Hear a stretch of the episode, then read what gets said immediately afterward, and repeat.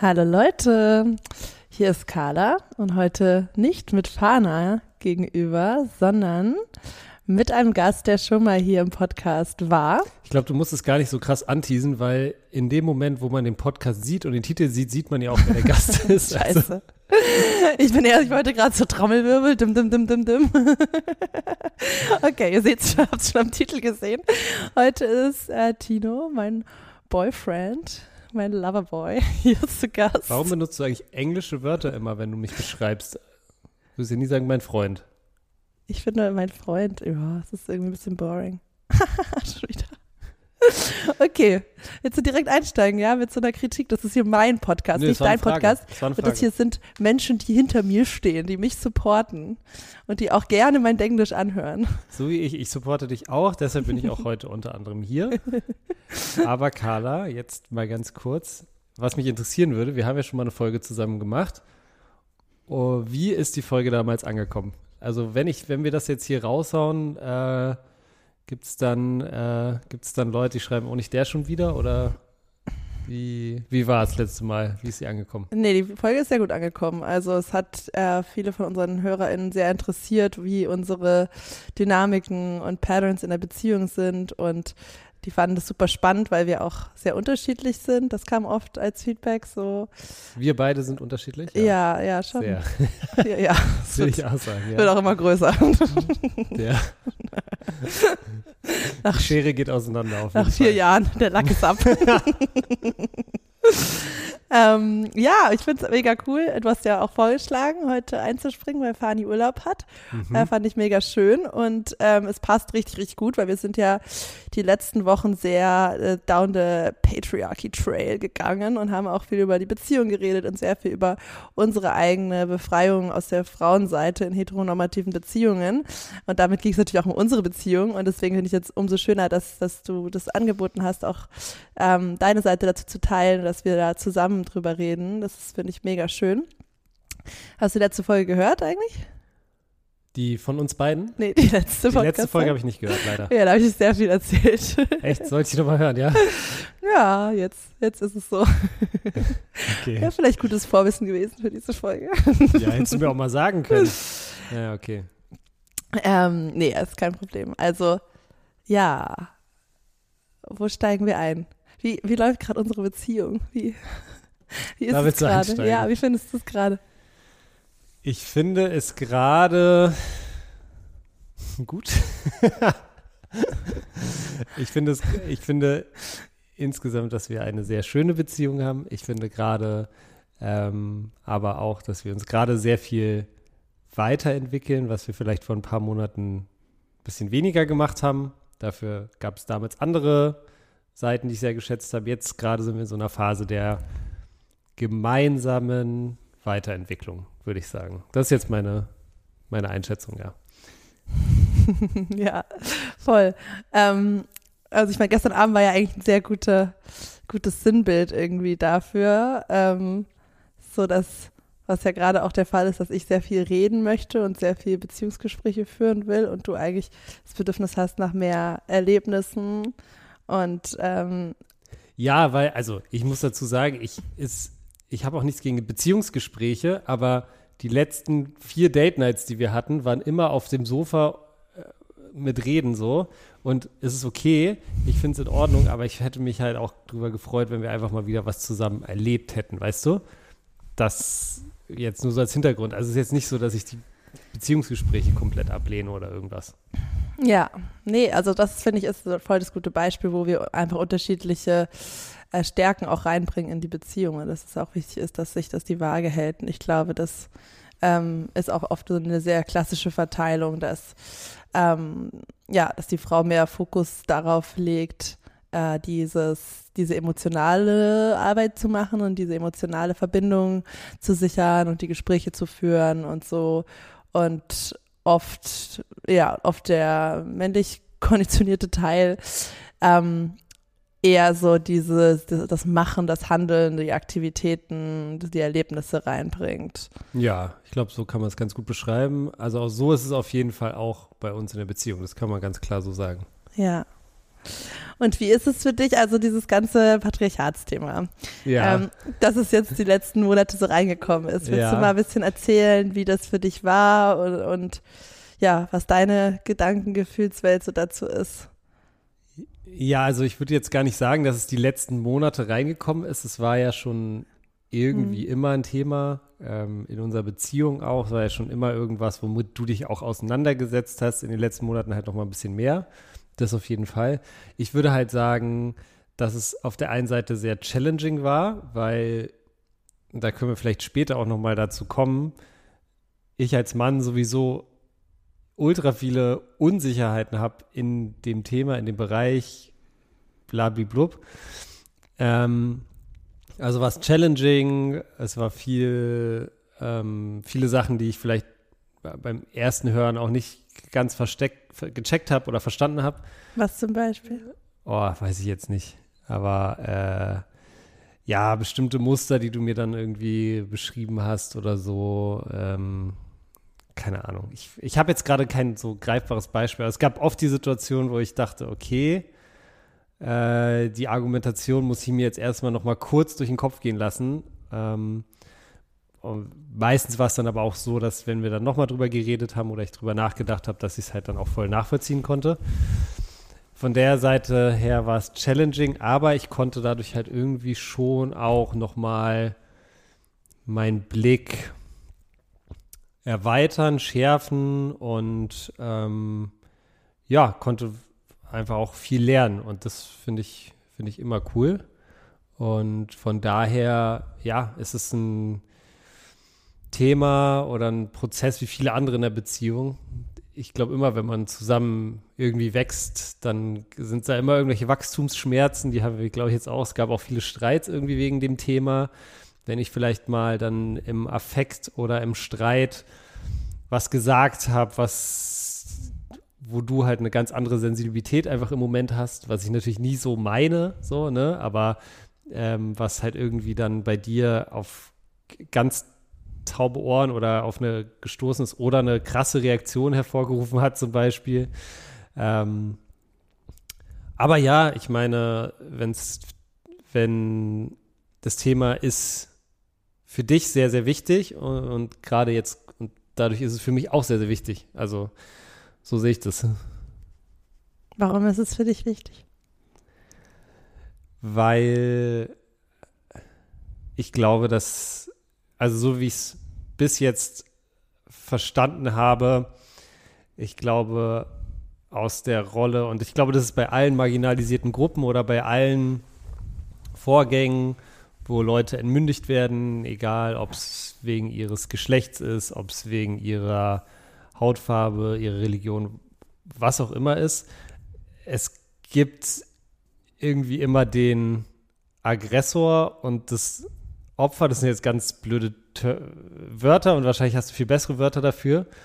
Aber ich glaube, es ist total wichtig und in dem Fall sind, ist, ist der Aggressor in dem Fall halt einfach die Männer so.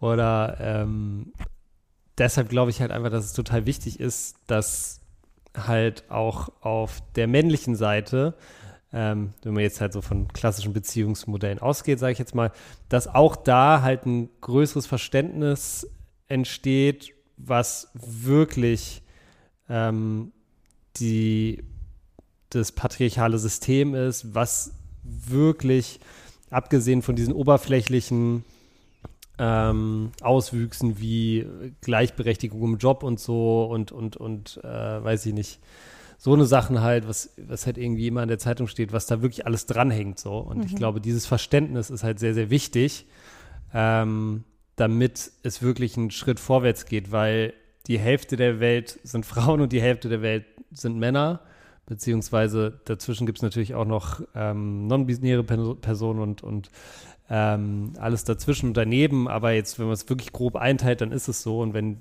selbst wenn alle Frauen der Welt, was ja sicherlich auch nicht der Fall ist, ähm, die Patri äh, Patriarchal, das patriarchale System aufbrechen wollen würden mit aller Macht und sich alle Männer der Welt querstellen würden, dann gäbe es halt eine Pattsituation. Und ich glaube, so mit dem, was ich jetzt darüber verstanden habe und so was ich bis jetzt weiß, hilft das patriarchale System auch den Männern nicht, sondern im Gegenteil. Ne? Es ist ehrlich eher, eher auch eine große Bürde und große Last für die Männer dieser Welt. Und ähm, ja, dementsprechend glaube ich, dass wir alle zusammenarbeiten sollten, um da gemeingesellschaftlich vielleicht einen Schritt nach vorne zu gehen. Ja, voll. Ähm, erstmal will ich sagen, ich will auf keinen Fall, dass hier jetzt du dieses Gefühl hast, dass du irgendwie was falsch sagst oder dass das jetzt irgendwie für alles einen richtigen Term gibt oder ähm, dass du jetzt hier so ähm, auf diesem so, ähm, wie sagt man, Serviertablett? Nee. Servierteller. Servierteller ähm, bist und jetzt geguckt wird, was du weißt, weil ich glaube, das ist, wie du ja beschrieben hast, dass es sehr eine große Unsicherheit gibt als erste, vielleicht als erste Stufe, also zweite Stufe, nachdem man überhaupt dieses Thema als Mann wirklich wahrnimmt. Ähm, und ich glaube, da müssen wir drüber hinwegkommen, damit wir da zusammen an einem Strang ziehen können.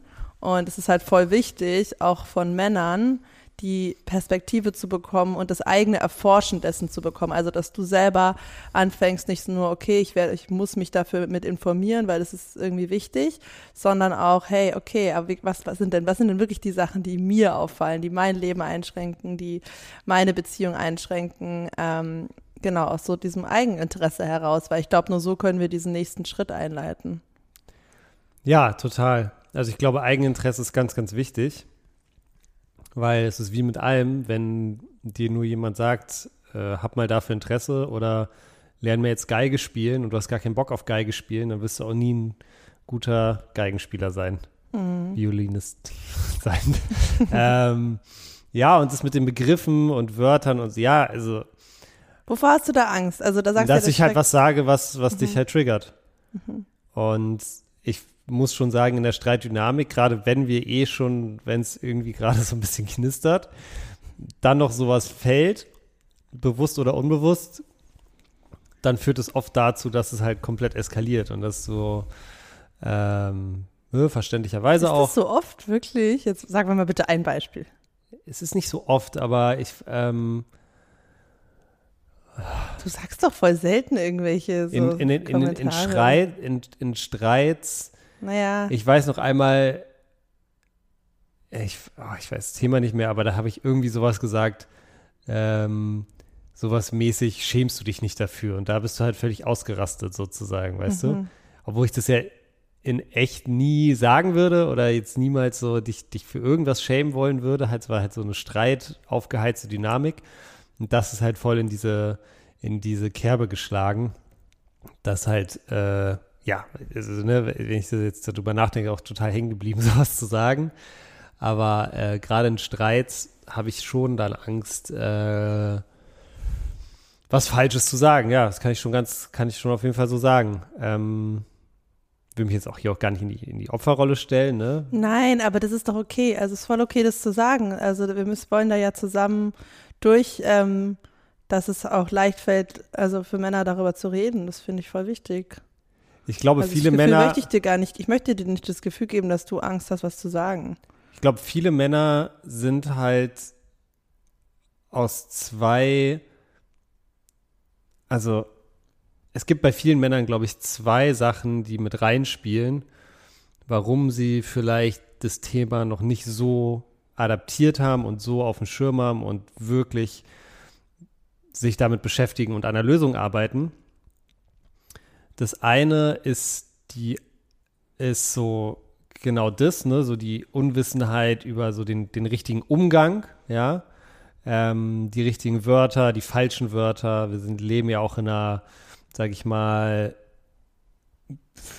Öffentlichkeit, halb, halb, es gibt immer mehr diese, diese öffentlichen Diskurse, die halt sehr, ähm, empörungsgetrieben sind, sage ich jetzt mal. Ne? Und ähm, da, glaube ich, gibt es viele Männer, die halt irgendwie auch Angst haben, was Falsches zu sagen und dann nicht, wie zum Beispiel jetzt dir jemand gegenüber zu sitzen, die total offen ist, das erklären kann und sagen kann, aus dem und dem Grund solltest du das so und so nicht sagen und so und so nicht sehen, sondern halt vielleicht dann auf Leute treffen, die davon halt vielleicht getriggert sind ähm, und ähm, das vielleicht zu einer Eskalation führt oder so. Ich glaube, die Angst ist ein großer Grund und die, der andere große Grund ist halt persönliche Betroffenheit, ne? Wie bei allen Sachen ähm, würde zum Beispiel ich jetzt über mich sagen, dass ich nicht, äh, dass ich kein riesengroßes Arschloch bin und, und, und nie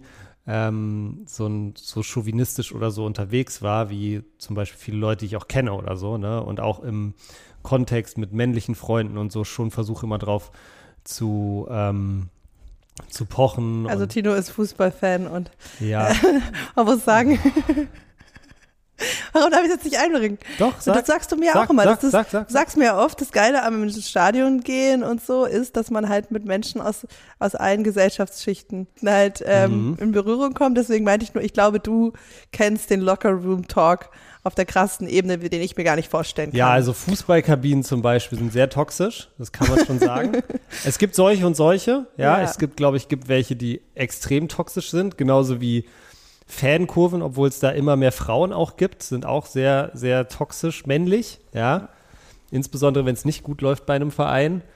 Und ähm, ja, so, so generell so Männer, Männergruppen, ich glaube, es braucht halt irgendwie in jeder Männergruppe irgendwie ein, zwei Leute, die halt auch dann so diese Awareness haben und den Mund aufmachen und es halt auch so rüberbringen können, weil man wird halt ehrlich gesagt immer, ehrlich gesagt wird man dafür halt geroastet, wenn man, wenn man da so ein bisschen Awareness sagt. Wenn, wenn zum 27. Mal jemand sagt, äh, Fotze als äh, Begriff be benutzt, um jemand anderen zu denunzieren, um gegnerisches Team, um jetzt beim Fußballbeispiel, oder gegnerischen Spieler irgendwie zu beleidigen und man sagt so, Digga, hast du mal drüber nachgedacht, was, gedacht, was ist für ein, also wo das herkommt oder was du damit sagst oder so.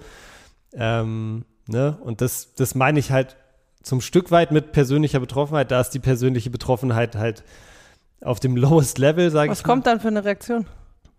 Ja, halt die Fresse. Oh Gott. Ja, natürlich, weil die, weil die Leute halt, ne, wenn du die, wenn du die konfrontierst mit ihrer eigenen, mit ihrem eigenen Sexismus, dann sind die halt irgendwie auf einmal so, ach so, ja, äh, ist doch hier, habe ich doch jetzt nur so gesagt, war doch gar kein Hintergedanke. Ja, okay, aber vielleicht denkst du mal drüber nach, da fünf Plätze weiter zum Beispiel ist eine Frau, die hat es ja vielleicht mitbekommen, was die dann denkt, wenn die sowas hört, ne? Das ist ja das gleiche wie, also Diskriminierung in jeder Form ist ja genau so, ja. ne? Und ja, was ich eigentlich Das sagen ist das Unmittel, der unmittelbare Effekt, aber natürlich gibt's ja doch über die Sprache so zu so misogyne Sprache zu benutzen, ist ja, Ja. auch Abwertung dann in deinem Kopf von Frauen und so. Natürlich, natürlich, ja, ja, natürlich. Das Das meine ich halt krass. auch mit, das meine ich halt auch mit persönlicher Bef- Betroffenheit. Also zum Beispiel auch ich ähm, habe bestimmt mal dieses Wort in einem negativen Kontext benutzt. Auf jeden Fall. Auch ich habe ähm, bestimmt äh, Frauen sexualisiert, be bestimmt habe ich ähm, ganz, ganz viele andere Sachen noch gemacht, die, wenn du es jetzt wirklich so, also du könntest über mich bestimmt, wenn du mein ganzes Leben lang mit einer, sage ich mal, Spycam beobachtet hättest, wenn mir die ganze Leben lang eine Drohne gefolgt wäre, die alles gefilmt hätte und alles aufgenommen hätte, was ich gesagt hätte, könntest du damit ein, könntest du damit ein, weiß ich nicht, wahrscheinlich zwei Stunden Film machen, wie ich der größte, wie ich das größte Arschloch der Welt bin, so, ne? Also, Und das finde ich gerade voll interessant, diese Vorstellung, dieser Shame, der dann damit einhergeht, wenn du ja dazu aufwachst. Das, also ich meine, ich kenne ja zum Beispiel, eh- also ich kenne ja nur diese, ähm, diese Analogie des Aufwachens so, äh, was Rassismus angeht und ähm, da sozusagen aus Happyland aufzuwachen und zu realisieren, wo ist genau man das Gleiche. es ist das Gleiche, aber es ist nicht so krass, es ist nicht so krass von der Scham her, weil natürlich habe ich in meinem Leben extrem viel weniger rassistische Dinge Ja, gesagt, als ja. jetzt zum Beispiel ein klassisch sozialisierter Mann über Sexismus. Sexismus ist halt einfach noch viel, viel, viel verbreiteter, äh, weil du sagst, einfach nur wegen 50 Prozent der Gesellschaft und einfach, weil es einfach noch extremer in der Kultur verankert ist. Ähm, also natürlich Rassismus genauso, aber ich glaube, es ist visibler, es wird öfter ausgesprochen, Sexismus. Viel, Ähm, viel. Es ist und Teil dadurch- unserer Sprache, es ist Teil unseres Handelns, es ist Ja. Teil von so vielen Sachen. Aber Alleine weißt du, was, ja. weißt du, was mir, wenn wir auf Sprache so gucken, ne, was mir irgendwann mal jemand gesagt hat, und es war auch der erste Punkt, wo ich so angefangen habe, darüber nachzudenken, auch wie Sprache zum Beispiel bestimmte Muster oder was auch immer in unserer Gesellschaft manifestiert, war, dass mir jemand gesagt hat, ja, herrlich kommt von Herr und dämlich kommt von Dame. So, Hm, ne? das ist ja komplett, kon ja, kommt, ist ja klar. Das ist herrlich und das ist dämlich. Stell dich nicht so dämlich an, kommt halt daher, ne? Das ist ja genau, das wäre voll, voll so ein sehr sexistischer Begriff, so, ne? Und ähm, da ist mir das erste Mal aufgefallen, so wie oft ich zum Beispiel diese Wörter wie herrlich und dämlich ohne irgendeine Idee benutzt habe, wo es herkommt, was es macht, ne? Und auch was es unterbewusst macht, genauso wie du sagst, ne? Wenn ich mit Dame immer dumm verbinde, dann kann ich ja gar nicht irgendwie, wie soll ich dann, also viel, viel schwerer dann wirklich zu sagen, okay, ich sehe sehe jetzt alle Frauen auf Augenhöhe, wenn ich, wenn ich das, wenn ich das so, so lerne. unterbewusst mein Gehirn so programmiere. Ich muss sagen, herrlich ist auch echt und dämlich sind auch seltsame Wörter. Ich glaube, ich habe noch nie gehört, dass du herrlich sagst. herrlich. herrlich. Deine Oma sagt immer herrlich. Meine Oma, ja. Dein türkischer türkische sagt Oma. immer herrlich. Herrlich. ähm, ja, also ja, das ist total, total interessant. Und wie war das denn für dich ähm, in deiner Jugend oder bevor du diese Awareness hattest, dass das Sexismus ist? Hat sich dieser Locker-Room-Talk, diese toxische Männlichkeit, dieser Sexismus unter Männern, ähm, hat, wie hat der sich angefühlt? Also hatte man da schon so ein Gefühl von, äh, Ja, das ist ja das Ding. Das hat sich so gar nicht angefühlt. Das war gar halt normal. nichts, normal. Es einfach. war normal. Und gar keine Beklemmungs- oder, mh, ist es so cool? Nee, Null. gar nichts. Null. Ganz normal. Das ist halt das Ding. Du bist halt in einem Ja. State drinne, wo du komplett ja. Unbewusst, ja. Ja. und damit rede ich jetzt nicht von, da war ich zwölf, sondern da rede ich von, seit ich geboren wurde, bis ich wahrscheinlich in die Uni gekommen bin. Ja, das würde ich echt sagen. Also ich glaube, Leute, die heutzutage zum Beispiel Abi machen und so, bei denen das ist viel früher, aber mir war es wirklich, also wirklich null, ja. Oder beziehungsweise gab es kein Beispiel, wo ich wirklich mich dran erinnere, wo, wo ich irgendwie mal damit konfrontiert worden wäre und, und mir ernsthaft Gedanken darüber gemacht habe. Und das ist halt schon krass, weil es eine komplette Unbewusstheit und ich habe mein ganzes Leben lang natürlich auch so in irgendwie Sportkabinen vollbracht, wo wenig Frauen waren und und und. Und es ist, es gibt einfach keine Awareness in dem Sinne, ne? Und ich glaube, ne, das ist auch nochmal der Punkt, den ich vorher gemacht habe. Wenn Männer dann dieses so sagen, so, ja, du solltest jetzt vielleicht nicht mehr Fotze als Begriff benutzen, ja, dann rattert natürlich bei dem im Hinterkopf, wie oft sie das schon gemacht haben. Genauso. Der Mensch ändert sich nicht gerne, der Mensch hinterfragt nicht gerne das eigene Verhalten und dann äh, kommt deswegen. Ja, Sexismus bei anderen ist blöd, aber wenn man den eigenen Sexismus irgendwie hinterfragen muss, dann ist es so, äh, ach so, ja, ich auch, hm, okay. Ja, Mhm, okay. ja. Okay, aber jetzt finde ich, ähm, können wir auch nochmal übergehen genau dazu, wie, was es halt mit Männern macht, weil ich glaube, das ist der einzige Ausweg aus dieser, ähm, ja, dieser, diesem Awareness Gatekeeping, was passiert, was vom Unterbewusstsein immer wieder weggepusht wird, weil es einfach nur mit Scham dann assoziiert ist. Natürlich, also sollte man die Verantwortung haben, da trotzdem durchzuarbeiten, aber ich glaube einfach, das ist zumindest aktuell in der Gesellschaft noch nicht das, das Sentiment irgendwie. Ähm, und deswegen finde ich es auch cool, einfach nochmal drüber zu reden, was Patriarchat mit Männern macht, weil dann kann man halt zusammen gegen das System vorgehen, anstatt, ähm, anstatt gegeneinander. Das ist halt viel wichtiger. Und also ich hatte gestern ein Coaching äh, mit, meiner, mit meiner Mentorin und ähm, habe ihr halt von dem äh, Buch er erzählt, was ich ja gerade lese, was das ja den Podcast die letzten Wochen begleitet hat und so. Und ähm, dass es halt ums Patriarchat geht und sie war halt dann so, ähm, sie hat dann zu mir gesagt, stop reading that book and you're, you're collecting evidence how you are a slave to the system, weil es halt eh ein Thema von mir ist, so krass, Mhm. ähm, mich also zu rebellieren und ähm, äh, dieser Befreiungskampf, also ich stimme ihr nicht zu, dass ich deswegen das nicht lieber lesen sollte oder dass ich das nicht trennen kann. Ähm, aber ich weiß schon genau, was sie meint, dass es halt äh, ein sehr schmaler Grad ist, dass man ins Opferdenken reinkommt als Frau. Und, und dann auch zum Beispiel in der Partnerschaft einfach nur noch Konflikte entstehen statt gemeinsame neue Lösungen, weil man nur noch überall den Predator sieht, der einen einengt und unterdrückt. Und das ist ja nicht der Sinn der Sache. Es darf eine Wutphase geben und das ist wichtig, aber dann muss es auch eine nächste Phase geben. Und Mhm. eigentlich bin ich so voll, fühle ich mich voll bereit für diese auch diese andere Phase und da sind wir ja auch schon drin in unserer Beziehung. Ja. Ich habe jetzt mal ähm, ChatGPT gefragt, was die Dinger sind, äh, unter denen Männer am meisten leiden im Patriarchat. Echt? Okay. Ich dachte, dass ich jetzt einfach mal so, das, das sind ähm, fünf, sechs Punkte. Und dass wir einfach mal anhand Ganz kurz ChatGPT, ne? OpenAI. Da gab es ja jetzt, ist, ist ein, also OpenAI ist die Firma hinter ChatGPT. Da gab es ja jetzt einen großen Skandal, dass der CEO irgendwie da rausgeschmissen wurde und so weiter und so fort. Jetzt ist er wieder zurück. Und das ist auch komplett von Männern entwickelt worden. Das würde mich auch mal interessieren. So, ne? Das muss ja, das ist ja wahrscheinlich in itself ein Instrument Patriarch, des patriarchalen Ding, genauso wie viele Inhalte im Internet. Ich würde sagen, im Internet, die Inhalte, die es gibt, sind wahrscheinlich auch, vielleicht ist es mittlerweile wegen so Sachen wie TikTok und so anders, aber wenn du alle Inter Inhalte im Internet dir anguckst, ja, dann würde ich sagen, auch da ist es wahrscheinlich 70 Prozent männliche, so männlicher Kontext, so männliche Perspektive.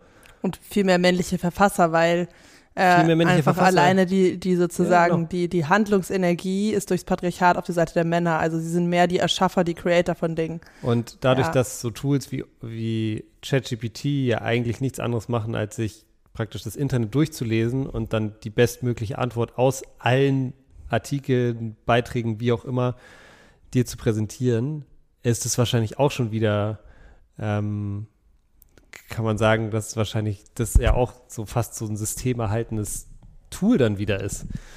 Aber ja, das ist jetzt ein Exkurs. Ja, also mir, ich glaube, es ist, es ist gut, ChatGPT mal mit solchen Fragen zu füttern, was macht, ja. äh, was macht das okay. Patriarchat mit Männern? Äh, das ist ja eigentlich, dann füttere ich den Algo ja in die richtige Richtung, um dem entgegenzuwirken. Ähm, also, der erste Punkt, Erwartungen und Geschlechterrollen. Das Patriarchat setzt bestimmte Erwartungen und Geschlechterrollen für Männer fest, die oft unrealistisch oder einschränkend sind. Männer werden möglicherweise ermutigt, bestimmte Eigenschaften wie Durchsetzungsvermögen, Unabhängigkeit und emotionale Zurückhaltung zu zeigen, was zu einem begrenzten Ausdruck von Gefühlen führen kann. Ja, würde ich zu 100 Prozent unterschreiben ich, es ist so witzig, gerade so in der, in der Pubertät, wo Leute sich halt noch nicht gefunden haben, ne? Ähm, gerade da gab es halt so, ich würde halt sagen, so von meinem natürlichen Habit, also das, kann man ja auch wieder nicht sagen, ne? Es ist ja auch immer aus tausend Sachen beeinflusst, ne? Ja, du hast ja immer Leute, die. Die ganze Persönlichkeit ist konditioniert im Endeffekt, ja. Ja, genau, aber es gibt ja immer Leute, die sozusagen grundsätzlich schon mehr in das Schema passen und weniger in das mhm. Schema passen. Du hattest auch in der Schule auch Jungs und, und, und Jugendliche, die dann halt voll wenig in das Schema gepasst haben, aber so rückblickend halt auch immer sozusagen dort Teil sein wollten. Ne? Die wollten immer, äh, die wollten dadurch, dass diese klassischen Bilder halt irgendwie das Ideal waren, in, in der Zeit auch, so, ne, gerade wenn du vom jung zum Mann wirst, dann willst du besonders viele männliche Sachen machen, machst Mutproben, machst so eine Sachen, ne? Gerade in der Zeit wird das wie krank eigentlich. Gerade in der Zeit wird das halt krass gepusht, finde ich. Ja, und Mutproben hast, ist ein richtig gutes Beispiel. Da hast du auch ganz oft den Fall gehabt, dass so Leute so aufgrund fehlender, sag ich mal, Männlichkeit gemobbt wurden. Du hattest ganz oft den Fall, dass so Leute Sachen gemacht wurden, wo du weißt, die haben gar keinen Bock da drauf, ja. Ähm, mhm. Einfach nur, um davon Teil zu sein. Und Wovon? Ja, von, von diesem, einfach nur um, um diesem, diesem Rollenbild zu entsprechen. Mhm. Ja? Und war es aber auch so wichtig, so Zugehörigkeit zu einer Männergruppe zu haben? Also was ist das so, ja, was ja. einem richtig präsent ist? Vielleicht kannst du ein bisschen mehr aus deiner persönlichen Perspektive auch erzählen. Also es ähm, bis, also bei mir war es halt relativ schnell so, dass ich halt also mit sehr vielen Leuten äh, rumgehangen habe, Männern und Frauen, ja. Aber es war am Ende trotzdem irgendwie, meine besten Freunde waren immer Männer sozusagen, ja. Und dadurch, dass das halt deine absoluten Bezugspersonen sind und so, ist da natürlich auch, sind das auch die Leute, denen du am meisten durchgehen lässt, denen du am meisten, ähm, wo du am nächsten dran bist und wo du am ähnlichsten bist oder sein willst wie die. Deshalb hat das halt gerade so in der Pubertät, finde ich, halt so voll den selbstverstärkenden Effekt. Ne? Ähm, ich hatte auch viele weibliche Freunde, muss ich dazu sagen, aber äh, ja, also so der, der Inner Circle war immer sehr, sehr männlich, so, ne? Das würde ich schon sagen. Und ähm, ja, die anderen Sachen, also wie gesagt, diese Geschlechterrollen zu 100 Prozent. Was sind denn da, die, kannst du da mal reinfühlen? Was sind so die ähm, Attribute, die du mitgenommen hast, die irgendwie auch Driver in deinem Leben wurden, die zu erfüllen? Also, ja, es ist schwer zu sagen. Also ich würde auf jeden Fall sagen, dass ich so diese, dieses Macher-Ding sehr stark angenommen habe. Mhm. Also umsetzen. Ne? Also auch, ähm, ich glaube wirklich, dass ich ein sehr großer Macher bin. ich glaube, dass ich halt sehr, sehr viel auch immer gerne Sachen gemacht habe, auch handwerkliche Sachen und halt immer es interessant fand, mir Sachen anzueignen in dem Sinne.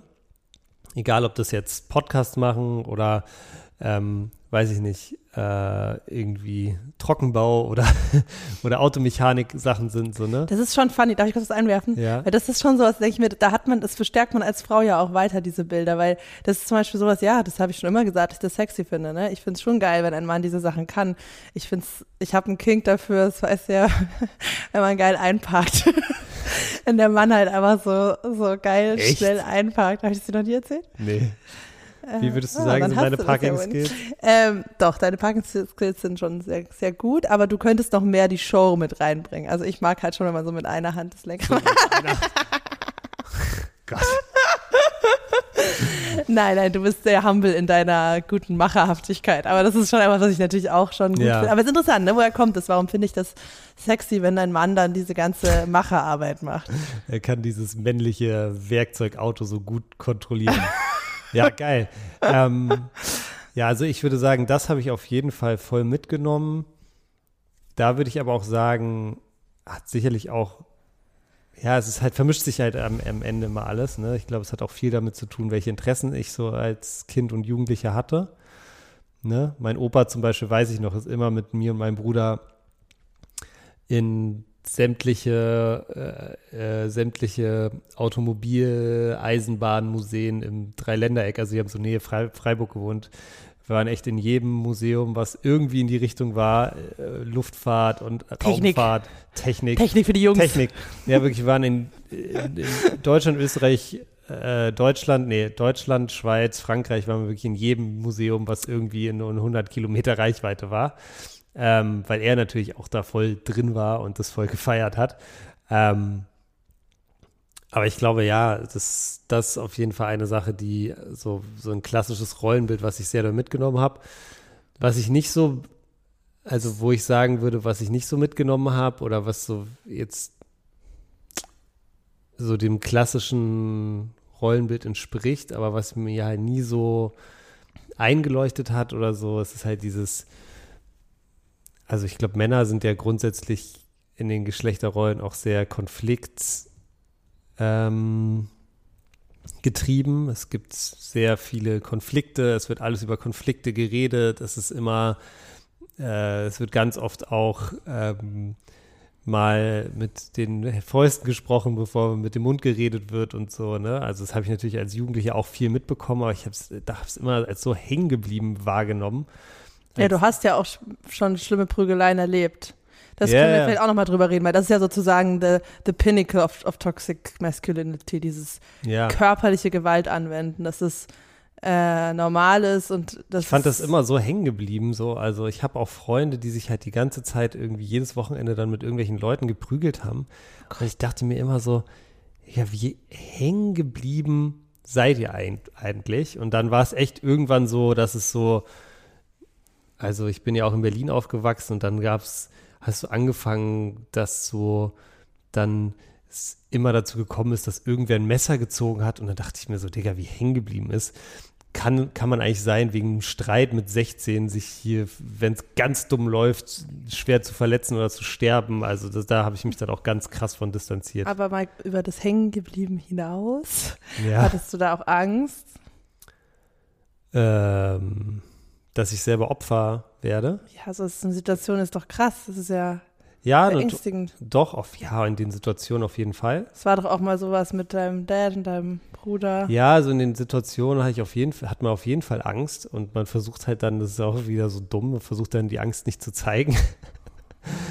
ähm, Ja, aber das ist, doch voll spannend, weil da sind wir genau da an diesen Mechanismen dran, die, die eine Unterdrückung führen. Schau mal, du hast da Angst um dein Leben, es ist eine gefährliche Situation und du darfst es nicht mal zeigen, dass du Angst hast. Also du ja, trainierst es wird dich. halt als Schwäche, es wird halt als Schwäche Ja. wahrgenommen, ne, in dieser Situation. Ähm, und ja, ich habe mich halt sehr früh davon so ein bisschen distanziert, auch von den Leuten, die dann halt da viel involviert waren, weil ich mir da halt dachte, so, nee, also macht euer Ding so, aber ich bin da raus, ehrlich gesagt. Und Hast du schon mal jemanden auch zurückgeschlagen dann? Ja, natürlich. Ja, natürlich. Also immer nur als Verteidigung. Äh, ja. Ich weiß es ehrlich gesagt, kann ich es so 100% nicht mehr sagen. Ähm, ich bin auf jeden Fall nie so der Aggressor gewesen. Also ich habe Nee. jetzt nicht Stress mit irgendwem gesucht oder so, ne? Ich bin jetzt nie hingegangen und habe hab irgendwie versucht, irgendwen abzuziehen, habe irgendwen dumm angemacht. Also es wäre mir nie, also dafür war ich dann vielleicht auch äh, zu gut erzogen oder so, aber es wäre mir nie in den Sinn gekommen, sowas zu machen, weil ich auch diese, diese, diese Stresssituationen, die sind ja nicht cool so, ne? Und manche Leute haben die aber voll gefeiert anscheinend oder das gab es die ganze Zeit so. Ähm, aber ja, ich hab, muss auch sagen, dass ich halt dann so, ne, wenn du, wenn du hier aufwächst und das mitbekommst, wie sich die Situation anbahnt, dann entwickelst du auch ein extrem gutes Frühwarnsystem, entwickelst du auch ein extrem gutes ähm, äh, Auge dafür, für so eine Situation und weißt eigentlich immer, wann du auf die andere Straßenseite gehen solltest und so. Also dann hatte ich, dann, als ich mich dagegen entschieden hatte, war es dann auch mehr oder weniger weg. So. Ähm, aber ja, es Wie, war, also dann, es kamen auch nicht mehr viele solche Situationen. Du bist Nee. dann den, also immer mal wieder natürlich, die man so Okay. mitbekommen hat oder so, aber Okay, aber das finde ich trotzdem einen sehr wichtigen Punkt, weil man redet ja schon eigentlich sehr selten darüber, dass auch Männer manchmal Angst haben im Dunkeln oder in bestimmten Kneipen und Natürlich, Settings, dass sie halt natürlich. Angst haben müssen, von anderen Männern halt in sowas verwickelt zu werden. Das ist ja auch voll die Bedrohung einfach und voll die reale Angst und das ist einfach super Stress für dein Nervensystem. Also das ist, ähm, ist ja auch voll wichtig, oder? Also Ja, also ich weiß noch, es gab einmal eine Situation, da war ich beim Fußball und da waren wir danach in der Kneipe. Und dann ähm, ist es so durch den Flurfunk, den es manchmal gibt, so habe ich gesehen, dass immer mehr Leute rausgegangen sind aus der Kneipe, immer mehr Leute rausgegangen sind aus der Kneipe. Da bin ich so rausgegangen. Also es war halt fast leer. Ich war nur so nur noch mit meinen Freunden da. Und dann habe ich halt gesehen, dass so hinter zwei Ecken so jeweils Gruppen von so 30, 40 Leuten halt gewartet haben. Und dann habe ich halt kurz darauf erfahren, dass sozusagen die Fans von der gegnerischen Mannschaft oder die Hooligans oder was auch immer, weiß ich nicht, halt auf dem Weg zu dieser Kneipe waren, um sozusagen die, die unsere Fans sozusagen zu überraschen. So, weißt du, und zu überfallen und zu verprügeln oder weiß ich nicht.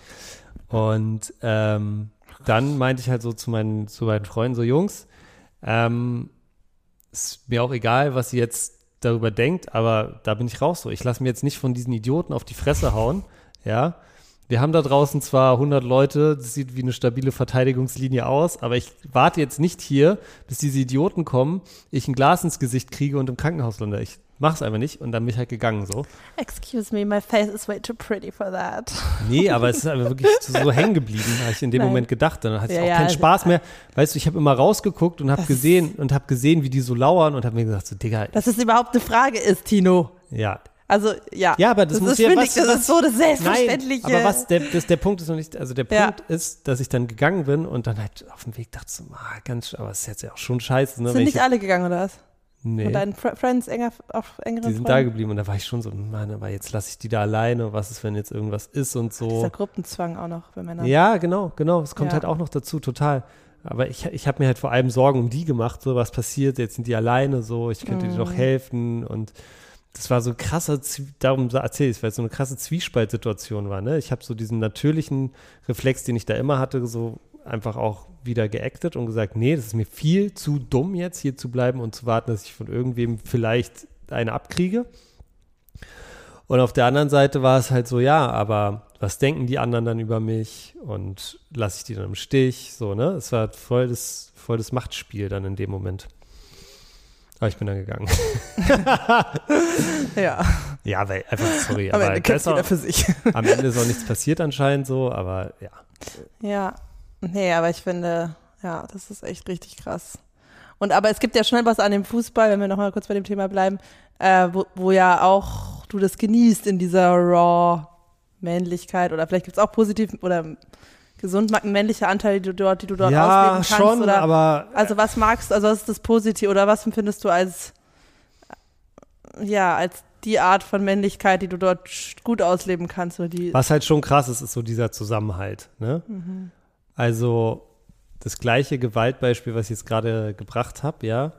Zum Beispiel, ich wüsste, wenn jetzt irgendwer kommt und mich dumm anmacht, so, dass sofort halt so 20 Leute hinter mir stehen und so, weißt du, was ich meine? Das ist halt schon so ein krasser, die, dieser, dieser Zusammenhalt, dieses irgendwie. Ja, aber Tina hat uns doch letztes Mal hier stehen lassen. Ja, genau. Ja, schei scheiß auf ihn. ähm, dieser Zusammenhalt ist irgendwie krass und jetzt nicht nur in, auf dem Level, sondern halt auch, ne, wenn man so mal sagt, so, ey Jungs, äh, ich würde hier gerne zu dem Auswärtsspiel fahren, aber ich habe zum Beispiel kein Geld jetzt gerade wegen irgendwas. Also es gibt ja auch Leute, die einfach nicht so viel Geld haben, dann springen die anderen immer für den ein und so, ne? Oder wenn man sagt, ich kann mir das und das nicht leisten. Also es gibt, ist immer total so voll, ja klar, gar kein Problem, so, ne? Und ansonsten. Also dieses Community-Feeling, was ihr sonst Ja, eigentlich kaum erlebt. Genau, genau. Also es Mhm. ist wirklich so, ne, ähm, das auf jeden Fall. Und dann, ja, sind es halt einfach auch so einfach meine Freunde und ich verbringe gerne Zeit mit denen so, ne. Viele von denen kenne ich schon sehr, sehr lange, ja. Und ich glaube fast, wenn das System Fußball morgen implodieren würde und wir ab übermorgen alle zum Handball gehen würden oder zum Volleyball, dann ich auch, dann wäre ich halt Volleyball-Fan so. Sage ich ganz ehrlich. Zum Yoga kriegt man die? du beim ja Yoga auch, kann man nicht ja so auch, Beim Yoga kann man halt nicht so gut Bier trinken und reden, aber ja. Ja, und wie gesagt, ich mag die ja auch. Manche von denen, oder jeder hat seine Schwächen, jeder hat seine Stärken. Auch bei den Leuten hat jeder seine Sch- Schwächen und jeder seine Stärken. Aber ähm, wenn ich jetzt gerade gesagt habe, dass Fußballfans ein Querschnitt aus der Gesellschaft sind, dann sind die Leute, mit denen ich da abhänge, auch ehrlich gesagt wieder kein Querschnitt aus. Das ist alles, auch wieder alles Akademiker und ne, also so es ist wie eine eigene Bubble innerhalb der innerhalb der Fußballfan-Bubble. So, das kann man schon sagen. Ähm, aber du bist halt viel viel näher dran, weil du halt schon neben den mit den gleichen Leuten, mit den anderen Leuten dann auch unterwegs bist und und redest und so. Ja. Glaub, ich, das wollte ich gerade nochmal sagen mit dem Reden. Glaubst du, Männer gehen so oft, okay, Klischee, aber dass Männer gerne Bier trinken und reden, sozusagen, also wie du es gerade beschrieben hast, als Aktivität, dass das auch ein Grund ist, weil sie halt dieses Reden, also auch mal über Sachen reden, die sie belasten, beschäftigen und so weiter, dass sie halt sich dafür sehr viel weniger Raum nehmen in ihrem Das ist Alltag. total das. Guck dir mal die Leute an. Geh mal jetzt, es ist 14 Uhr. Ja. Geh mal in irgendeine so eine Kneipe in Neukölln. Ja, Am Tresen, wen siehst du da? Achim, Jürgen und Bernhard, ja, von 40 bis 60 Jahre alt, sitzen da und hauen sich Bier rein. ja. So. Warum Oh, machen sie das? so Weil sie sad. niemanden zum Reden haben. Ja, und das ist die einzige, äh, einzige Setting, in dem es akzeptiert ist. Man könnte, die könnten jetzt nicht, natürlich wir schon, aber in unserer Bubble, aber die könnten jetzt nicht einfach einen Kumpel anrufen, hey, let's talk. Ja, oder die Kumpels, Ja. die sie haben, die, die mit denen, also die brauchen, also ich denke mal, so hat es angefangen, dass sie halt nur, wenn sie getrunken haben, irgendwie den. Mut, die, den Mut hatte, hatten, sich auch irgendwie anzu, anzuvertrauen anderen Menschen. Egal, ob es jetzt der Barfrau ist oder dem, dem Typ neben ihnen so, ne? Ich glaube, dass es total ein krasses Zeichen dafür ist, wie Männer auch unter dem Patriarchat leiden. Weil diese ganz, also wie viele Männer sind alkoholabhängig, hat sicherlich noch andere Gründe, aber ich glaube, ein ganz, ganz großer Teil davon, und das sehe ich auch immer wieder, wenn ich mit Leuten unterwegs bin, ist, dass die einfach so versperrt sind und so, bis sie halt mal fünf Bier drin haben, dann irgendwie lallend dir doch irgendwas erzählen und, und emotional werden. So, das ist, finde ich, so krass, da, daran sieht man es total. Ja. Aber siehst du auch, wie wichtig das halt ist, dass man diese Beobachtungen macht, damit man eben merkt, oh, nicht nur, also das liegt nicht an mir, dass ich diese Issues habe, dann vielleicht wie dann Alkoholabhängigkeit oder Leistungsdruck oder was sonst die Themen sind, ja, oder emotionale Unterkühltheit. Ähm, das, das ist ja einfach ein ganz anderes Feeling, auch äh, als Mann, wenn du merkst, ah wow, es ist nicht on me, ich muss nicht wieder der Starke sein, es ist nicht meine Schuld, ich bin nicht schlechter oder schwächer, mhm. sondern es ist halt einfach dieses System. Ich will da raus. Ja. So, ja. Ist es so bei, ist dieses Gefühl bei dir schon da, so dieses, ich will mich davon lösen? Also ich Zum weiß. Beispiel Disziplin. Lass uns doch mal auf einen weiteren. Ich finde, Disziplin ist etwas, was bei dir extrem, ja. extrem ist, als so, ein, so eine, so eine geschlechterspezifische Erwartung an dich. Findest du, dass Disziplin so geschlechterspezifisch ist? Ja. Ich finde, Frauen sind doch auch grundsätzlich sehr diszipliniert im klassischen Bild zu bleiben. Also, ja, oder? Stimmt. Also ja, das wird ihnen nur nicht anerkannt. Es wird dann nur nicht so, es wird, glaube ich, nicht so bezeichnet, obwohl sie stimmt schon, Frauen sind extrem diszipliniert. Alleine so, also, also alleine, wenn man so ans Thema Kindererziehung denkt, so in wirklich ganz klassischen Rollenbildern und so, brauchst du doch so viel Disziplin als Frau. So, also ich finde Disziplin jetzt, nicht, also als Tugend ich, oder als, als, als Eigenschaft jetzt grundsätzlich nichts, nicht, nichts, was ich jetzt so krass männlich konnotieren würde. Hm. Siehst du anders? Also für mich ist ja Hingabe die weibliche Disziplin oder die der weiblichen Energie zugeordneten Disziplin Gegenstück. Ja. Das ist was ganz anderes als Disziplin. Hingabe ist, ich bin dedicated, I'm devoted. Ich, ich gehe da rein aus dem ja, Gefühl okay. heraus versus ich muss es abhaken. Ich muss diese Zeit im Marathon laufen. Ich muss mich dahin knechten. ja, okay. Ja, okay, das macht Sinn, ja. Ja, natürlich haben sehr viele Frauen sind auch von diesem, diesem sehr hochgehaltenen Wert in unserer Gesellschaft geprägt worden und haben das auch übernommen. Aber ähm, ich finde, das ist schon etwas, was so aus der Männerwelt kommt. Naja, um ganz ehrlich zu sein, es ist ja Teil der deutschen Tugenden und die deutschen Tugenden sind ja eigentlich die preußischen Tugenden. Unter Bismarck ist ja irgendwie so ein bisschen äh, entstanden. Und zu der Zeit war es natürlich, ging es dann vor allem um die, um die Männer, ne? um die Soldaten, um die Leute, die damals die industrielle Revolution wie, oder die Industrialisierung vorangetrieben haben und so weiter und so fort. Ja, deshalb glaube ich, dass schon sehr viele Männer auch wahrscheinlich dann gerade in unserer Gesellschaft dann darauf gepolt wurden und es immer weitergegeben wurde und und und. Aber ja, okay, was willst du jetzt mit Disziplin? Was willst du mir damit, was, was wolltest du sagen? Was war dein Punkt? Kleiner, darf ich so einen kleinen Joke machen? Ähm, ja. Die Gemeinsamkeit zwischen äh, Bismarckschen Preußen und dem Lab im Berghain. Man geht da raus und denkt sich, gibt es überhaupt Frauen? so hätte neulich ein Freund von mir, der gerade da war und dann wieder rüberkam zu uns in die Panoramabar und er meinte, ich habe gerade eine Frau gesehen, habe mich so hart erschreckt. okay. Ähm, ja, okay, wo waren wir? Ähm, Disziplin. Weitermachen. Achso, ja. Was, was, was genau war dein Punkt? Naja, okay. Leidest du unter deinem Leistungsdruck, deiner Disziplin, deinem Machertum? Ja, schon. Also das Machertum hat natürlich auch eine Downside, wenn man sich ein Ziel gesetzt hat, in Anführungszeichen, ist es ganz, ganz schwer, das Ziel auch wieder loszulassen. Ja, also dann ist es halt, oder, oder wieder zu sagen, ja, nee, dann doch nicht. Sondern da wird es halt eher gegen jeden Zweifel und gegen alles, gegen jeden Widerstand halt durchgesetzt.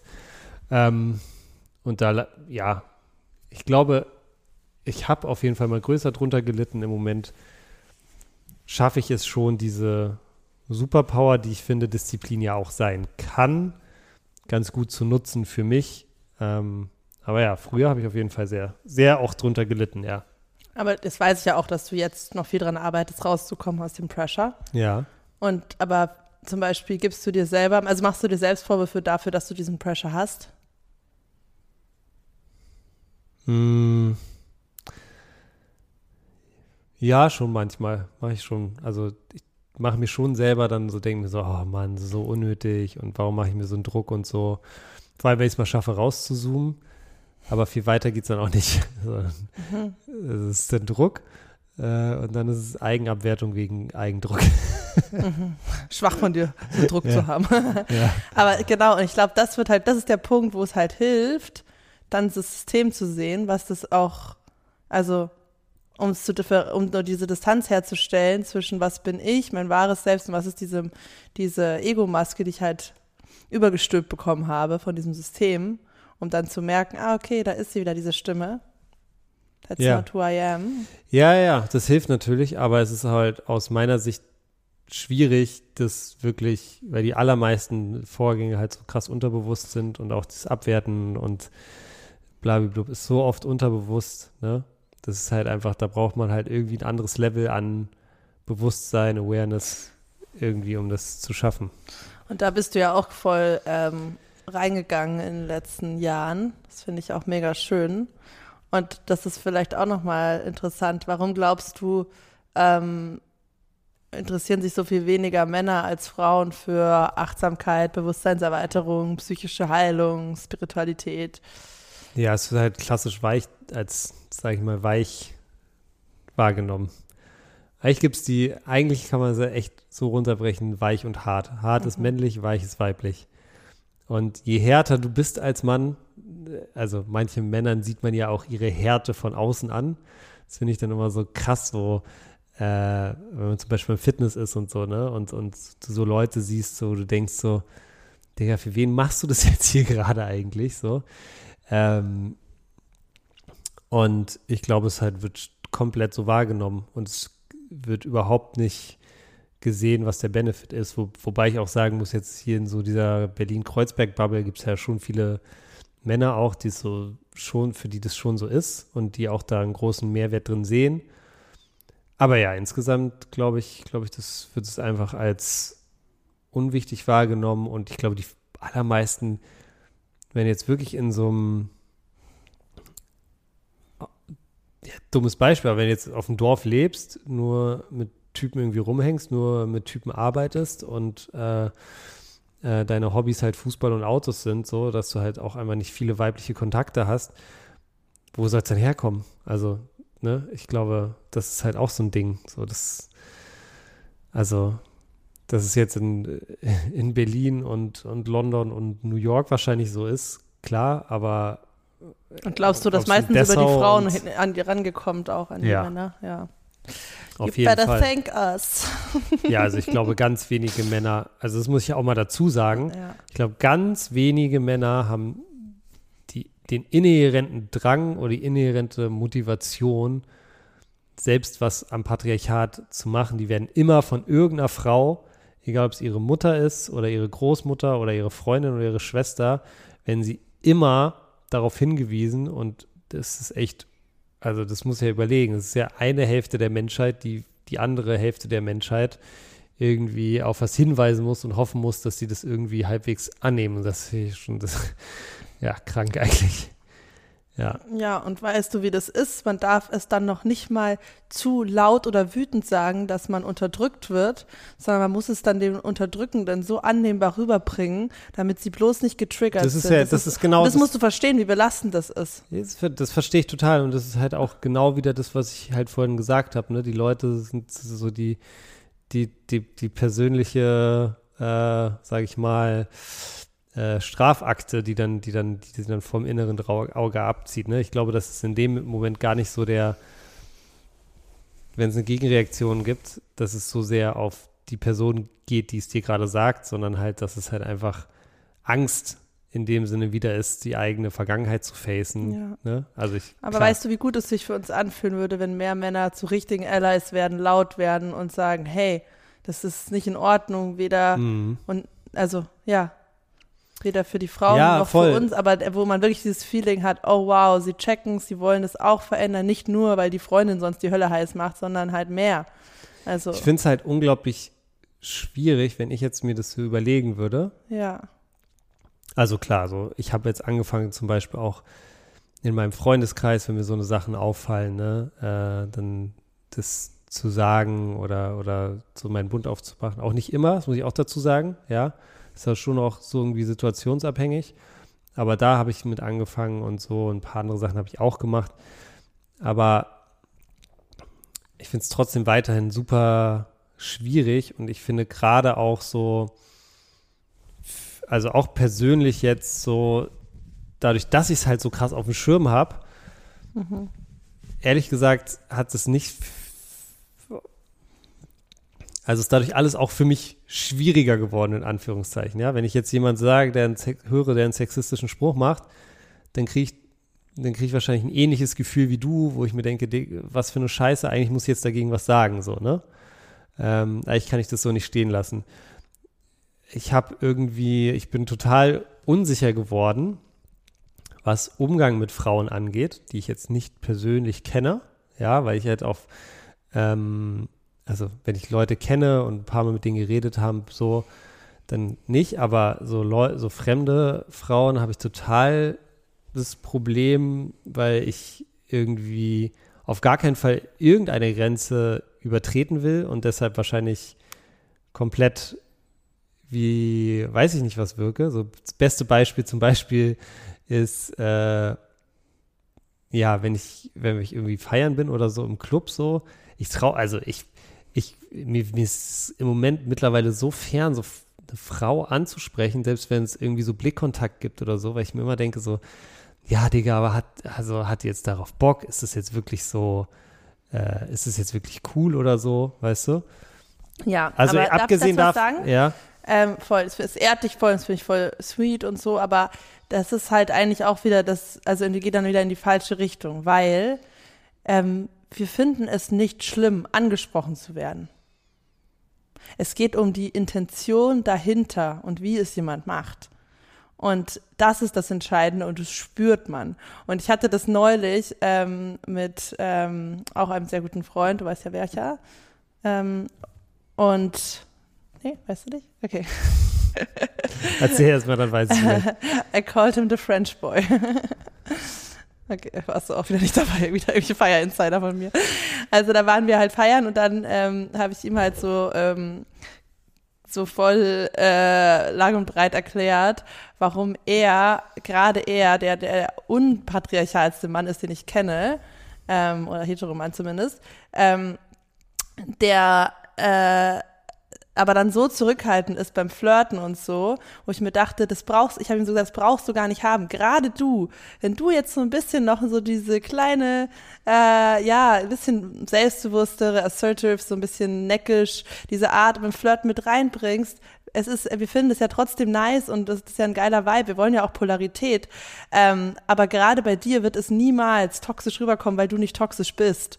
Und deswegen ähm, dürfen wir auch nicht diesen Playground dann Männern überlassen äh, oder Menschen überlassen, die, die ähm, dieses, dieses mm. alte sexistische Spiel spielen, weil dann wird es ja nur reinforced, sondern ja, okay. eigentlich sollten ja gerade ähm, ja die die Aufgewachten sollten die neuen Fuckboys werden, kein of. Weißt du, was ich meine? Also so, gerade ja. mit denen will man ja, also und bei dir ist es ja genauso. Du wirst, also du wirst sowieso rücksichtsvoll sein, wenn du mit einer Frau sprichst, wenn du eine Frau anmachst. Und deswegen, äh, was heißt anmachen, das Wort ist auch schon scheiße. Aber halt, ich meine, im Endeffekt ist es ja einfach im Club zu jemand hingehen und sagen, hey, ich so, ich, ich habe Interesse mit dir zu quatschen. Das ist ja einfach von Mensch zu Mensch, da sollte das Geschlecht gar keine Rolle spielen. Ja, und trotzdem, weiß ich nicht, habe ich, hab ich da immer noch, ne, weil so, ja, ich glaube, es ist halt, wenn eine Frau halt das wahrscheinlich am Abend 700 Mal Nein sagen muss und ich denke, so muss, so oft, also to be muss honest, ich der 700 also, Erste sein, so weißt du, was ich, ich meine? zumindest in Techno-Clubs ist es jetzt kein Ding mehr, dass man die ganze Zeit angelabert wird. Okay, ja, aber ja. Ich weiß nicht, ich fühle, und es hat einfach so viele. Hier sind wir wieder in unserem Muster, dass ich dich dazu in kölsche Frauen anzusprechen. ja. Ja, aber das ist so, das ist so eins und dann zum Beispiel auch so, ne, ich habe immer so, wenn dieses Ding so, sagen wir, ich laufe nachts so irgendwo lang und sehe halt so 100 Meter vor mir läuft eine Frau, ja, dann habe ich immer sozusagen zwei Instinkte. Der erste ist sozusagen die Straßenseite wechseln und der zweite Instinkt ist so, ähm, äh, also einfach nur, damit die nicht denkt, damit die sich halt nicht bedroht fühlt, sozusagen. Und der zweite Instinkt ist halt so, ähm, keine Ahnung, so halt, wenn ich sehe, dass zum Beispiel ihr jetzt so vier Typen oder so entgegenkommen, halt so abzuwarten, was passiert, ob, ob ich ihr helfen kann, sozusagen, weißt mhm. du? Und ich finde, das ist halt so ein bisschen so dieses, das beschreibt voll gut so ein bisschen dieser, dieser State, in dem, glaube ich, auch viele Leute drin sind, die halt jetzt zum ersten Mal mit diesen ähm, Mustern oder so konfrontiert werden und auch ihre eigene Vergangenheit vielleicht so ein bisschen aufarbeiten oder mal gucken, wie, es so früher war, dann ähm, halt so dieses, so es gibt nur die, so, diese zwei Rollen, so der komplett, komplett Avoider so und der Beschützer in Anführungszeichen. Mhm. Und ähm, ne, also nicht zu sagen, also ohne zu sagen, dass es jetzt eine, eine dritte Option gäbe, in der ich jetzt nachts zu dieser Frau von hinten hingehe, sie von hinten aufhole und dann sie anspreche. Das ist natürlich Quatsch. Aber also ich glaube, es ist halt, es ist, das ist halt irgendwie so, es gibt nur so diese, das ist so ein bisschen mhm. der, der State, in dem, in dem, glaube ich, viele Leute halt auch jetzt gerade sind. Und ja, das verstehe ich. Der ist noch nicht sehr encouraging und der äh, ist erstmal ein bisschen anstrengend. Aber gleichzeitig ist das ja wieder das Gleiche. Also du kannst ja wirken ähm, und dich damit beschäftigen und proaktiv werden, ohne dass du immer diese, dieser Protector und, mm, bist, weißt du? Oder dass du dich immer nur einsetzt, äh, um andere zu beschützen, sondern es gibt ja noch ganz, ganz viele andere Teile, mit denen du damit in Kontakt treten kannst, eben mit deinen eigenen Prozessen. Oder hast du zum Beispiel schon mal mit einem Mann, der auch Vogue ist, Voker ist, der sich über diese Themen auskennt, mit dem schon mal drüber geredet? Also du hast jetzt beschrieben, dass du oft ähm, Leute konfrontiert hast oder öfter mal konfrontiert hast, wo dir was aufgefallen ist, die sehr unbewusst sind. Aber ja. hast du schon mal mit jemandem geredet, der da ähm, viel Wissen hat oder der weiter ist als du? Weil das wäre ein ganz anderes Gespräch und ein ganz anderes Feeling. Ihr müsst ja genauso eure, eure Community in dem Sinne dann aufbauen, ja. in der man darüber reden kann. Nicht so oft, nee. Ja. Also sehr selten, ehrlich gesagt. Ja, das wäre halt zum Beispiel auch mal ein Schritt. Ja. Ja. Stimmt. Sollen wir noch diese Punkte hier machen? Wie viele Punkte hast du denn noch, vier. die wir machen können? Wir haben erst einen. das ist schon lang, aber es ist doch voll das geile Gespräch. Ja, es ist ein super Gespräch. Aber äh, zeig mal, ich gucke mir jetzt die Punkte an. Aber nee, das ist überraschend besser. Na gut. Na gut. Das, okay, das zweite, den hatten wir gerade schon quasi, aber das finde ich schon mal sehr wichtig. Also Druck, den er ja. Ernährer oder auch Protector, passt ja sehr gut dazu, zu spielen.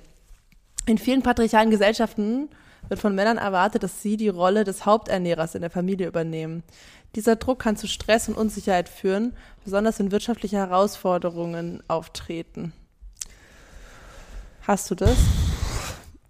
Nicht so richtig, vielleicht ein bisschen, aber ich habe auch so eine Beziehung zu Geld, dass ich halt denke, es kommt immer zu mir, deshalb spüre ich da nicht so einen Druck, ehrlich gesagt. Also nee, ja. würde ich nicht sagen. Und weil du eine emancipated woman hast.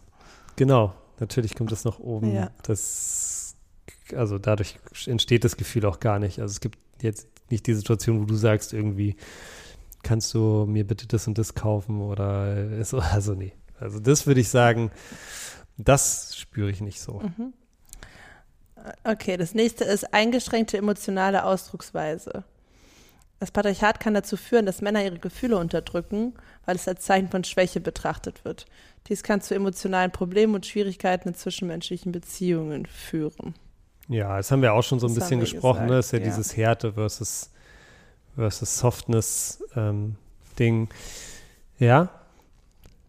Ähm, hier toxische Männlichkeitsnormen, okay, das hast du eigentlich auch schon gesagt, aggressives Verhalten, Dominanz, ja. Ablehnung von weiblichen Eigenschaften. Ja. ja, das ist ein Klassiker. Das ist die klassische Chat-GPT-Antwort. Das ist eine Antwort in, in, vier, vier Antworten gepackt. Aber ja, ich glaube. Aber das hier finde ich noch interessant bei Kommunikationsmuster, weil das führt uns vielleicht noch mal ein bisschen zu mhm. der Beziehung. Ähm, und da eine Sekunde. Hier. Schwierigkeiten beim Ausdrücken von Bedürfnissen. Männer könnten Schwierigkeiten haben, ihre emotionalen Bedürfnisse klar auszudrücken, wenn diese nicht den stereotypen Vorstellungen von Männlichkeit entsprechen. Dies kann zu Missverständnissen führen und die Fähigkeit zur Konfliktlösung beeinträchtigen. Ja. Das ist doch voll äh, auch unser Thema, oder? Nee, würde ich nicht sagen. Auf dem Grund, weil die Bedürfnisse, die ich ausdrücke, ja jetzt nicht nicht wirklich viel damit zu tun haben, dass es jetzt rein männliche Stereotype sind oder Bedürfnisse sind. Emotionale Bedürfnisse ausdrücken. Das fällt ja, dir schon emotionale schwer. Bedürfnisse ausdrücken fällt mir schwer. Und das meinen die ja, dass es nicht der männliche Stereotyp ist, dass man halt sagt, so, hey, ich okay. brauche hier mehr von dir, das und das und das. Sieh mich bitte, hör mich bitte und so. Ja, also doch, das würde ich schon sagen. Das ist auf jeden Fall auch ein Punkt in unserer Beziehung. Ähm, aber die Bedürfnisse, die ich ausdrücke oder ausdrücken will, die sind ja aus meiner Sicht weder jetzt männlich oder weiblich konnotiert in dem Sinne. Ja, also ich sage selten sowas, ich habe jetzt das Bedürfnis, äh, äh, ich habe jetzt das Bedürfnis, weiß ich nicht, D-Max zu gucken oder ich habe jetzt das Bedürfnis, in den Blumenladen zu gehen. So jetzt so ganz krass konnotierte, ne, also von dem her habe ich, hätte ich da jetzt keine Angst vor, aber ja, dieses Thema Bedürfnisse ausdrücken allgemein. Würdest du sagen, dass das, dass das ein sehr männliches Thema ist? Weil, also Bedürfnisse ausdrücken an sich finde ich jetzt ja erstmal nicht äh, in die eine oder Doch. andere Richtung. Natürlich, weil was braucht man, um Bedürfnisse wahrzunehmen? um Bedürfnisse wahrzunehmen. Wie die an jemand anderes ausdrückt oder was? Nee, die du selber hast. Ach, um deine eigenen Bedürfnisse Mhm. wahrzunehmen, was, brau was brauche ich dafür? Ja, eine Verbindung zu sich selber. Genau. Ja. ja Und okay. Zugang und zu dem Spektrum. Und das fällt uns ja auch oft beim Streiten auf, dass mich dann dein Wortschatz zum Beispiel triggert. Ja, Das ist also die, das Spektrum, an dem du Gefühle ausdrückst oder negative Gefühle, ja, ist ja sehr viel kleiner als bei mir, weil da äh, dir voll diese, diese Verbindung, dieses Spektrum in Worten, in Auseinandersetzung damit sozialisiert fehlt. Das finde ich ist schon auch voll das Patriarchatsthema. Zum Beispiel hatten wir auch gestern, dass du, wenn dich was stört, dass du dann einfach nur sagst, nervig. Also dann sagst du, also schiebst dann einfach alles weg mit das nervt. Ähm, und da war so viel drin, halt, weißt du, so Wut und Verletzung und alles Mögliche. Und du warst einfach nur nervt. nervt, es nervt. Ja, das ist mein, mein alles Wort. Das stimmt. Ja. Ja, doch, das spielt eine Rolle in unserer Beziehung. Ähm, aber ich habe es bis jetzt ehrlich gesagt auch nie so auf so patriarchale Muster so zurückgeführt. Also eher so auf persönliche und ne, eher gedacht so, ich habe das halt nie gelernt und nie äh, irgendwie diese Fähigkeit entwickelt und deshalb kann ich das vielleicht nicht so gut, aber ja. Nee, es stimmt schon. Man braucht eine Bezie Beziehung zu sich selber. Man muss wissen, was man selber will. Das stimmt schon, dass ich das manchmal auch gar nicht weiß oder auch erst auf den zweiten oder dritten Blick sehe so. Und das, was ich eigentlich will, nicht das ist, was ich, was ich sage, was ich will. Das stimmt. Okay, ich habe noch zwei Abschlussfragen. Okay, hau raus. Was ist für dich Männlichkeit im archetypischen Sinne, so wie es sein sollte? Die Art von Männlichkeit, die in jedem Geschlecht wohnen kann, aber die männliche Energie, die Männlichkeit. Puh. Da hast du wahrscheinlich eine viel Es gibt kein richtig oder falsch. Was ist dein, Definition, aber also ich will wissen, was dein, was dein Gefühl, was, als wenn du jetzt in dich reinspürst, so in dein Herz reinfühlst, ähm, ja, wie du Männlichkeit gerne leben möchtest. Ja, also ich glaube, man geht immer dann auch, wenn man in dieser Debatte drin ist, sehr schnell dahin zu sagen, dass alles, was jetzt, sage ich mal, archetypisch männlich ist, abzulehnen ist oder negativ ist, das glaube ich jetzt nicht. Ich glaube, dass es halt viele, sage ich mal, auch wieder Eigenschaften gibt, die aber jetzt halt, finde ich, jetzt nicht nur in Männern sind oder nur in Frauen sind, die halt auch total ähm, äh, sinnvoll sind und die es schon wichtig ist, dass es die gibt. Ähm, also als erstes fällt mir natürlich jetzt das ein, was ich, was du vorhin schon angesprochen hast, so dieses, dieses Thema ähm, äh, so ja, Disziplin finde ich jetzt irgendwie nicht so ein, nicht so ein gutes Wort, aber so äh, dieses, diese, es geht eher um, es geht nicht sehr, sehr um Disziplin, sondern es geht eher um, um sozusagen so, so zielgerichtet Handeln, ja, vielleicht. Und, und Denken eigentlich ja auch. Ähm, also zielgerichtetes Handeln irgendwie. Ähm, dann würde ich sagen, äh, auf jeden Fall sowas wie Führung. Ähm, in dem Sinne, dass, und das ist ja auch wieder sowas, was sowohl Männer als auch Frauen so äh, eigentlich äh, haben können, machen können und machen sollten. Aber ich glaube, so dieses, dieses grundsätzliche männliche ähm, Bild, also das, das, das reinste männliche Bild ist eigentlich jemand, der sozusagen ähm, so total der ähm, zielgerichtete Anführer ist und, und gleichzeitig halt aber auch, ähm, ja, das in Verbindung mit einer, mit einer emotionalen Intelligenz hat, die dann auch erlaubt, alle mitzunehmen und, und, äh, und sich selbst auch nicht zu vernachlässigen. So, das würde ich wahrscheinlich sagen, ist so das, ja, so das Bild von Männlichkeit, ja. Wie sehr lebst du das in unserer Beziehung? Ähm, ja, manchmal mehr, manchmal weniger. Also ich glaube, im Moment wird es mehr. Ich glaube, es ist eine Zeit lang war es sehr wenig. Gerade so dieser Führungsaspekt, den habe ich so sehr vernachlässigt auch, obwohl ich das eigentlich auch finde, dass, dass das etwas ist, was ich schon kann und eigentlich auch so dieses, auch das so nicht gegen ihn Widerstand mache, sondern halt sozusagen verbunden mit Kommunikation auch irgendwie ganz cool hinkriegen kann. Ähm, ja, also im Moment auf jeden Fall wieder mehr als früher. Finde ich auch. okay. schön. Und ähm, ja, wie embrace du deine Weiblichkeit? Uff. Das ist tatsächlich viel sch schwieriger zu beantworten, weil ich würde gar nicht sagen, dass ich so, so krass embrace. Mhm. Ich komme, ich begegne ihr immer mal wieder so. Der, ich finde, du hast sehr viele so Qualitäten, wo du darin voll, also voll. Ja, weil genau, also ich begegne es dem immer wieder, aber ich, ich embrace es jetzt nicht so wirklich. Also ich bin jetzt nicht so, oh ja, das ist jetzt. Ähm, Na, wenn du zum Beispiel Kunst machst, was ist das für dich von der Energie?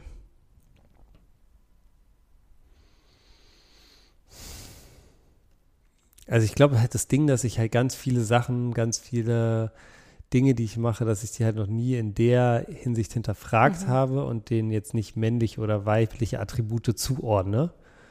So, sondern es halt eher einfach mache, so mäßig.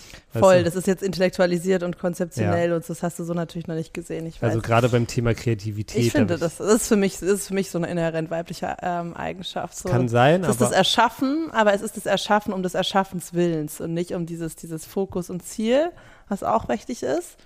Ähm, aber ich finde halt so, das ist so dieser feminine Flow, einfach Kreativität. Ja, aber also wenn ich das so habe, dann spüre ich da drin ja jetzt ja. Nee, also da würde, das fände ich halt schwierig zu sagen, dass ich da jetzt wirklich so eine weibliche Energie spüre oder sowas, ne? Also das würde ich jetzt würde ich auch nicht sagen.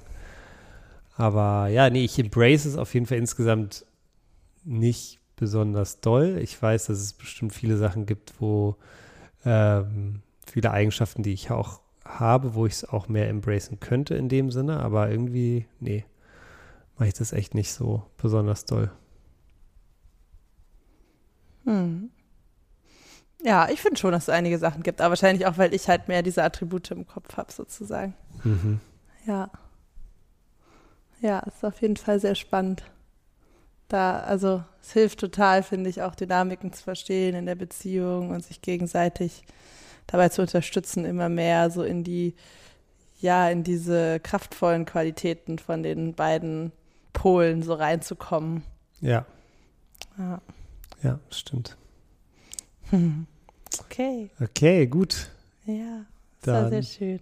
Wie fandest du es? Wie war die Folge? Mega. Gut? Ich Okay. bin, also ich bin sehr happy. Ich finde, es waren voll die geilen Themen. Danke, dass du so viel erzählt hast. Ich habe also ich bin auch habe das Thema besser verstanden. Für mich war das total der Weißt du, was mir aufgefallen ist? was? Diesmal hast du nicht einmal so gelacht. Mein Hexenlachen. Ich kann es gar nicht nachmachen. es war voll ernst, ne? Wir waren ziemlich Ja. ernst unterwegs. So, sonst immer, wenn du Podcast aufnimmst mit Vater, höre ich genau das. Ja, hier aus dem Nachbarzimmer kannst du auf dieses schreiende Lachen. Das hysterische Lachen der Weiber. Nein, nein. Willst du noch Hexenlachen hast du gesagt. willst du noch irgendwas Ähm. sagen oder noch irgendein Thema, was du noch, noch, noch zum Abschluss bringen willst? Ich will Nee, heute also vorbei. Es ist so schön. das war jetzt hier unsere tägliche Therapiestunde. Ja, ich bin gespannt, wie es ankommt, ob es wieder so viele Leute feiern. Und ähm, Schickst es deinen Bros. weiß ich nicht, mal gucken. Ich muss ich muss mir auch erstmal nochmal Aber das wäre doch mein, du weißt, ich liebe Action Steps. Ja, das war ein toller Action-Step. ja, also es sind wir im Internet für alle Bros äh, auch findbar. Also. ähm, nee, also es hat sehr viel Spaß gemacht. Ähm, ja, bin gespannt aufs Feedback. Wenn ihr da draußen alle denkt, dass es toll war und dass ich öfter Gast sein sollte, dann könnt ihr auf jeden Fall mal Bescheid sagen. Ja, danke, dass du da warst und danke für das schöne Gespräch und danke, dass du so ein moderner Mann bist, dass du dich öffnest für diese Themen und bereit bist, äh, dahin zu gucken, auch wenn sich manche Sachen unangenehm anfühlen und dass du so offen für Neues bist und ja, ich so toll mit dir über alles reden kann. Das macht mich echt sehr glücklich. Das ist schön. Das macht mich auch sehr glücklich. Okay, genug Cheesiness. Ciao, ihr süßen Mäuse. Tschüss.